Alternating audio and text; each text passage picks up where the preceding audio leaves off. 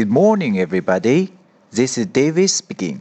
大家好，我是 David 老师，欢迎来到乐成宏恩线上口语团 A 组，Day two hundred and seven.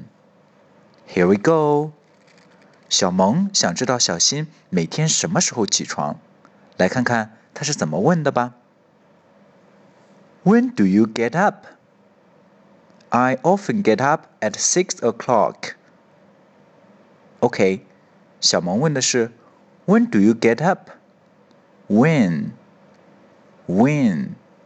什么时候？Do? Do? You? You? Get? Get? Up? Up? 这里注意，get up 连读，get up, get up. When do you get up?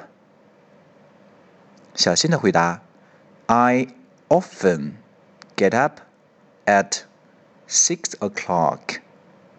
I often get up at six o'clock.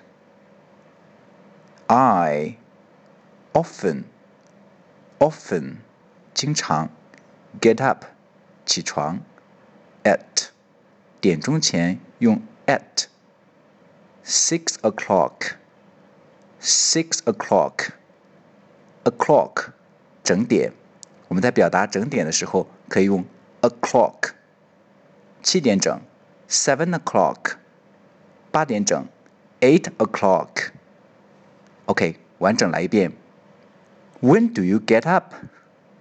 I often get up at six o'clock. That's all for today. See you next time.